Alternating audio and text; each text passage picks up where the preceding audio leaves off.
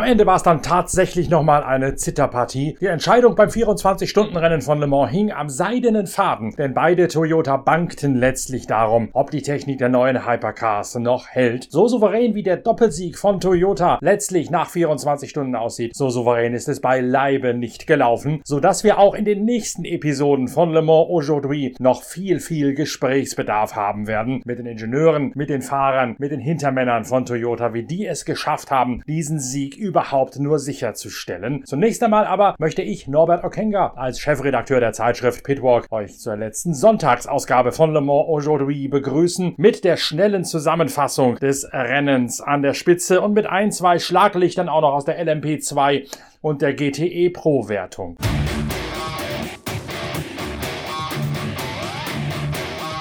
Es sah völlig unangefochten aus, wie Kamui Kobayashi, Mike Conway und José María López am Ende den Toyota mit der Startnummer 8 auf die erste Position gesteuert haben. Flankiert mit Geleitschutz versehen vom zweiten Auto von Kazuki Nakajima, der den Schlussturn fuhr von Sebastian Boemi und vom Neuseeländer Brandon Hartley. Im Formationsflug sind die beiden nach einem letzten Boxenstopp etwa eine Viertelstunde vor Schluss um die Strecke gefahren, haben den Sieg zelebriert. Die erste Hypercar-Erfolgsmeldung in der neuen Geschichte dieser ganz neuen Fahrzeugkategorie geht an Toyota. Doch eine Live-Schalte hinein in die Toyota-Box, die enthüllt Dramatisches. Kazuki Nakajima, der Zweitplatzierte, sagt nämlich: It was a very eventful race, I have to say.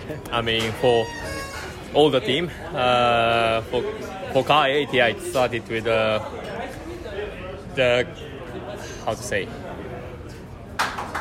Yeah, basically got hit uh, from Glickenhaus at the start and a lot of rain and uh, also got hit by LMP2s and what else?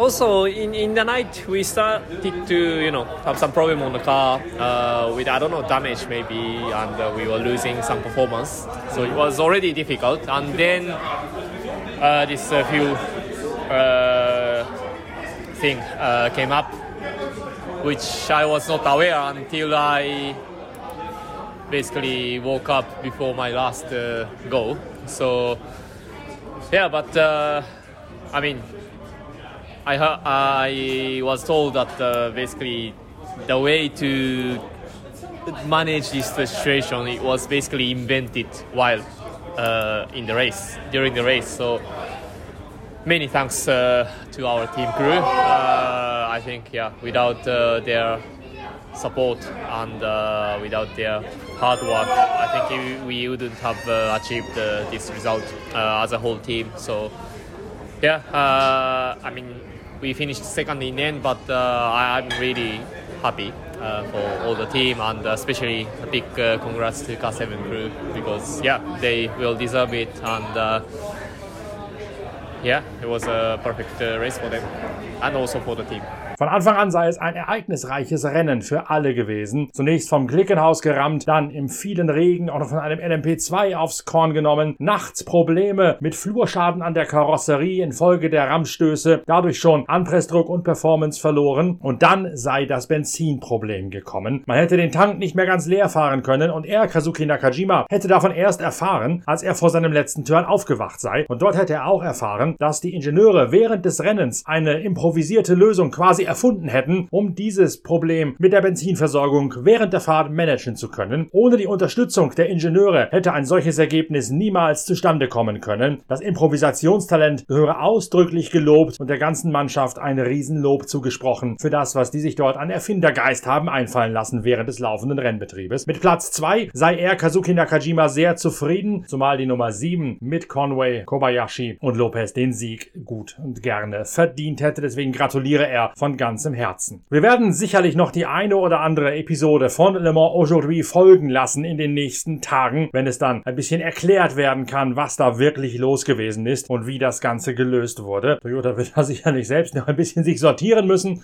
aber ich bin überzeugt davon, dass ihr bei uns in Pitcast, also der Podcast-Reihe eurer Lieblingszeitschrift Pitwalk, in allen Facetten alles erfahren werdet, was zu diesem Sieg von Toyota an Hintergründen und auch an unglaublichen Geschichten, danach klingt's nämlich schwer, noch wissenswert wünschenswert und wichtig ist.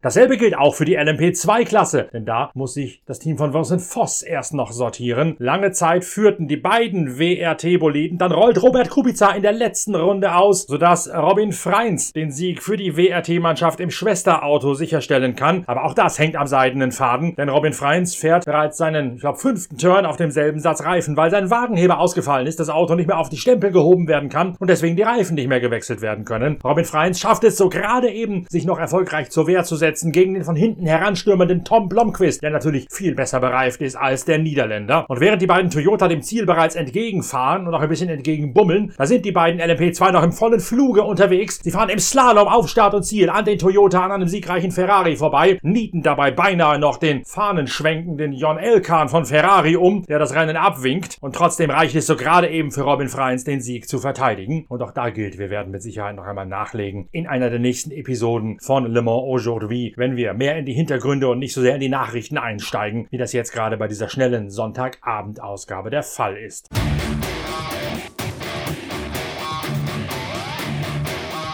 Ein großes Rührstück schreibt das Vater- und Sohn-Team von Jan und Kevin Magnussen, die gemeinsam mit Anders Fjordbach das Ziel sehen in der LMP2-Kategorie. Mit einem riesigen Rückstand zwar, weil das Auto um 3 Uhr in der Nacht gerammt wird von einem der G-Drive-Boliden und danach zunächst einmal lange an die Box muss. Gegen 4 Uhr morgens passiert das. Jan Magnussen, der Vater, ist dort am Steuer. Der G-Drive mit der 26 rammt ihn von hinten, drückt den Diffusor in ein Hinterrad, das deswegen plötzlich hoch hochgeht. Der Reifenplatzer sorgt dafür, dass der Däne in der Dunlop-Kurve in die Mauer einschlägt. Das Team muss das ganze Bodywork und die Hinterradaufhängung ersetzen. Das kostet vier Runden. Dann fährt Kevin Magnussen gegen 7 Uhr morgens einen äh, Vierfach-Turn und gegen Ende dieses Vierfach-Stints gibt es plötzlich Motorprobleme. Dreimal nacheinander muss das Team an die Box, damit die Gibson-Mechaniker sich den Motor angucken können. Und danach übernimmt Jan Magnussen das Auto wieder, dann allerdings bereits mit einem Rückstand von 24 Runden. Minuten. Trotzdem kommen die beiden gemeinsam mit Anders Fjordbach ins Ziel und Kevin Magnussen, der frühere Formel 1 Fahrer, ist hörbar gerührt von der Erfahrung. Been able to, to do this race as teammates. Um,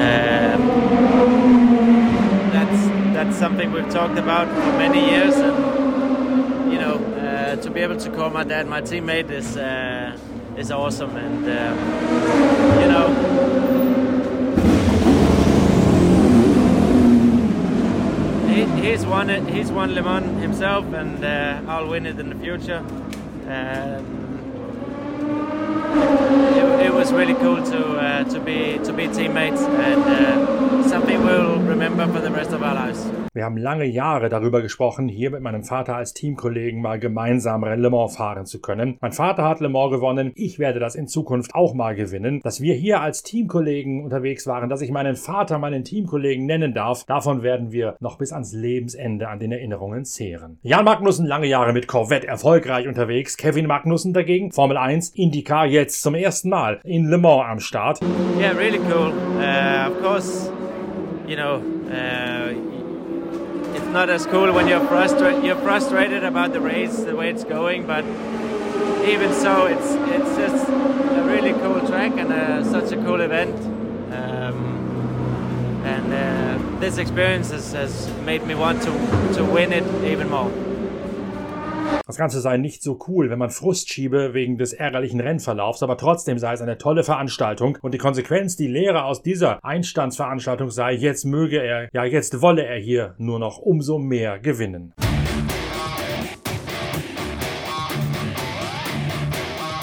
Massive Unzufriedenheit herrscht im Lager von Porsche, nachdem Kevin Estre, Neil Gianni und Michael Christensen auf der dritten sowie Richard Lietz, Gianmaria Bruni und Frederik Makowiecki auf der vierten Position in der GTE Pro-Wertung ins Ziel gekommen sind. James Calado, Alessandro Pierguidi und Com Ledegar in einem AF Corse Ferrari 488 GTE gewinnen. Vor Antonio Garcia, Jordan Taylor und Nick Katzbürch in einer Corvette C8. Dann Estre, Gianni und Christensen sowie Lietz, Bruni und Makowiecki. Einsatzleiter Alexander Stehlich knirscht. Rennen ist rum, ja ein Rennen, das äh, schwierig, aber auch erstmal enttäuschend für uns war. Wir sind sicherlich mit der Erwartung hierher gekommen, das Rennen gewinnen zu wollen und auch zu können. Da haben wir uns sehr gut darauf vorbereitet.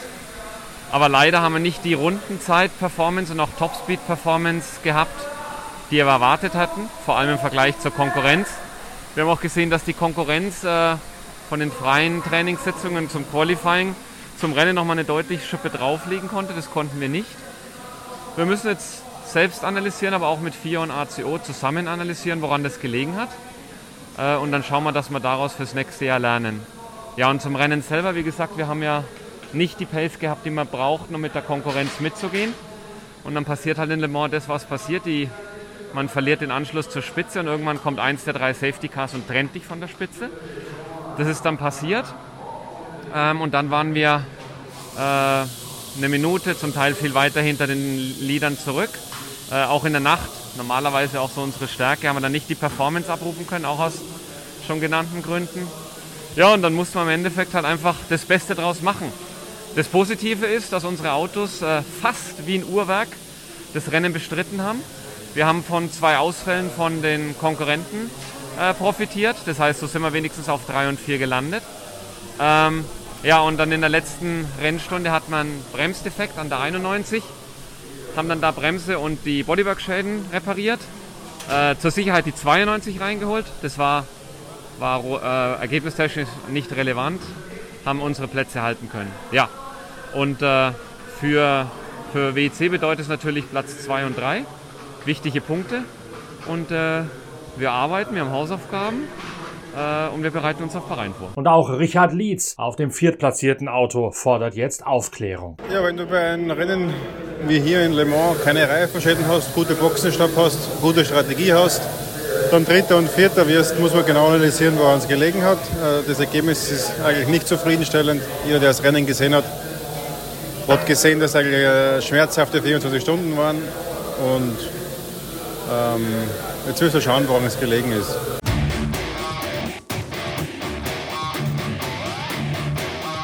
So viel vom ersten schnellen Update von Le Mans Aujourd'hui nach der Zieldurchfahrt. Wir bereiten jetzt mit intensiver Recherche die nächsten Episoden von Pitcast, der Podcast-Reihe eurer Lieblingszeitschrift Pitwalk vor und sind am Montag mit weiteren Hintergründen, mit Analysen und noch viel mehr Stimmen aus dem Fahrerlager von Le Mans wieder für euch da. Bis dahin tschüss, danke fürs Reinhören, euer Norbert Okenga.